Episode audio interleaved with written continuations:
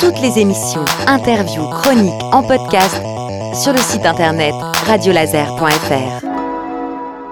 On est dans la dernière ligne droite de l'année 2023. Alors les enfants en ce moment attendent impatiemment le Père Noël et les cadeaux. Et si vous aimez la littérature, vous attendez peut-être un autre barbu, Félix Boulet. Et bonne nouvelle, eh ben, il a des livres plein son sac. Bonjour Félix.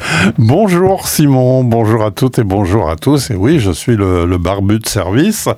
Peut-être une barbe un peu moins fournie que celle du non, Père Noël. Non, mais tout aussi festive. Hein. On est toujours content de te retrouver comme le Père Noël. Ah bah ça c'est gentil.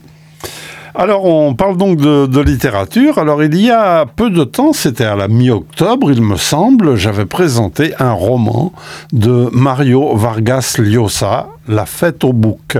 C'était plus ou moins à l'occasion de la cérémonie d'accueil de Vargas Llosa à l'Académie française.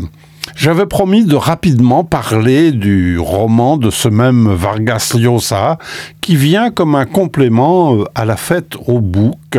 Il s'agit de Temps sauvage, paru il y a deux ans, toujours chez Gallimard, et bien sûr toujours dans une traduction de son fidèle ami Albert Bensoussan, avec la collaboration de Daniel Lefort.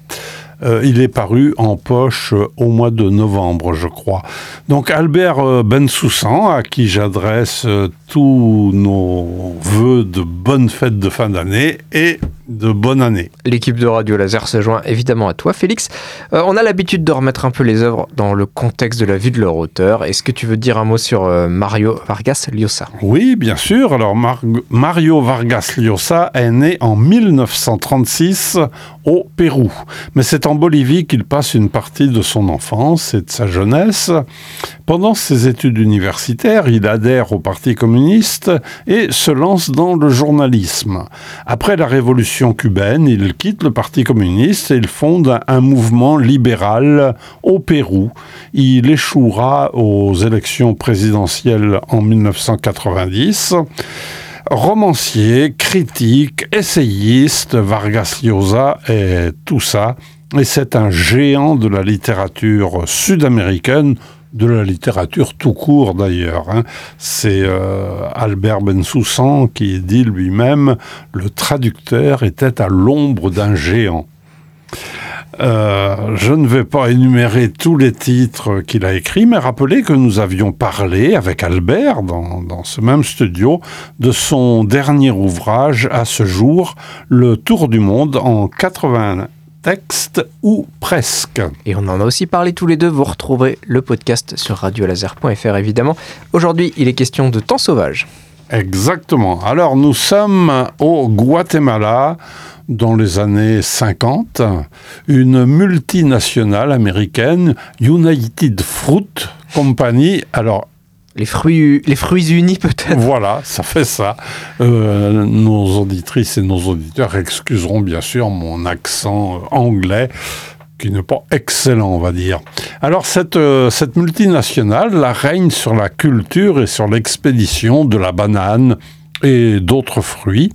Au Guatemala, un président plutôt progressiste, euh, Jacobo Arbenz, légitimement élu, veut mettre en place un certain nombre de réformes une redistribution agraire, le droit du travail, les syndicats euh, dans les entreprises, et tout cela inquiète bien sûr les propriétaires terriens, les patrons et parmi eux les dirigeants de l'UFCO, donc cette fameuse United Truc Truc. Hein. Et euh, donc, euh, avec la complicité de la CIA, un coup d'État euh, se met en place pour renverser ce président Arbenz. C'est donc le point de départ de Temps sauvage. Vargas Llosa fait se croiser des personnages fictifs et des personnages réels, bouscule un peu la chronologie, les points de vue, pour nous offrir un récit qui nous emporte. On va y retrouver Trujillo, le fameux dictateur de Saint-Domingue, euh, dont on parle dans La fête au bouc, c'est, Trujillo c'est le bouc, et son homme de main, euh, Johnny Abes Garcia, les personnages euh, centraux donc de ce précédent en roman. Eh ben, puisqu'on parle anglais aujourd'hui, vu ta description, Félix, j'ai presque l'impression qu'on est face à un thriller. Un thriller, un thriller Presque, oui, euh, politique, hein, politique. Alors, j'ai beaucoup aimé ce roman, on s'en doute, euh, autant que, j'avais aimé, et pour les mêmes raisons euh, que j'avais aimé La fête au bouc. Comment les événements au- autour des coups d'État euh, des dictatures en Amérique latine, Amérique centrale, mais toute l'Amérique latine, hein, des coups d'État qui sont toujours à redouter et que nul n'est à l'abri. C'est ça que raconte Temps sauvage, un roman foisonnant dans lequel on retrouve ces personnages innommables, les tyrans, qui, à l'aide de leurs hommes à tout faire, à tout faire et surtout à faire le pire, ont terrorisé, ensanglanté les pays dont ils avaient la charge. On découvre aussi le pays dont, dont le rôle, pardon, de la CIA, le rôle des multinationales américaines comme cette fameuse United Fruit, on constate enfin que la solidarité de ces tyrans qui se donnent des coups de main les uns aux autres, qui euh, abritent ceux qui ont des ennuis et qui, pour la plupart, sont d'affreux euh, personnages sanguinaires lubrique et libidineux, une solidarité ou plutôt une complicité, hein, donc euh, il y a Trujillo en particulier.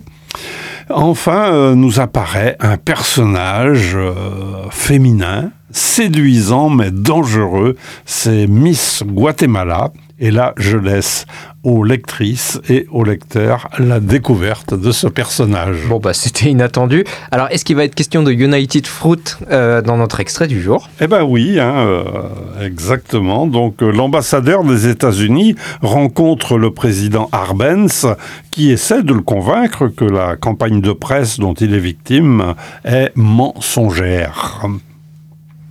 Comment se faisait-il que des journaux aussi prestigieux que le New York Times, le Washington Post, Time Magazine, Newsweek et Chicago Tribune aient inventé pareil fantasme Le communisme au Guatemala? Un mensonge de bout en bout qui caricaturait de façon indigne les réformes sociales qui précisément voulaient empêcher que la pauvreté, les injustices et les inégalités sociales jettent les Guatémaltèques dans les bras du communisme. Le diplomate se bornait à répondre qu'aux États-Unis, pays démocratique, la presse était libre et le gouvernement ne ferait pas son nez dans ses affaires. Arbenz lui, lui expliqua avec force détail que la réforme agraire n'avait pas nationalisé pardon, un seul petit bout de terre exploité par l'United Fruit ou les grands propriétaires terriens guatémaltèques. On y avait affecté que les terres en friche, celles qui n'étaient pas exploitées, et les terres nationalisées étaient payées à leurs propriétaires au prix qu'eux-mêmes les avaient évaluées dans leur déclaration d'impôt. Eh ben, merci Félix. Alors évidemment, euh, c'était un extrait du, du, du roman de Mari- Mario Vargas Llosa. C'était Temps sauvage. Et j'en profite bah, au passage déjà pour te demander si on se retrouve en 2024. Eh ben, j'espère bien. Ah bah, avec plaisir. et puis je te souhaite de belles fêtes de fin d'année. Puis même chose pour, pour bah, l'ensemble de celles et ceux qui nous écoutent. Très bien, bah, toi aussi Simon, et puis oui, à toutes nos auditrices et tous nos auditeurs.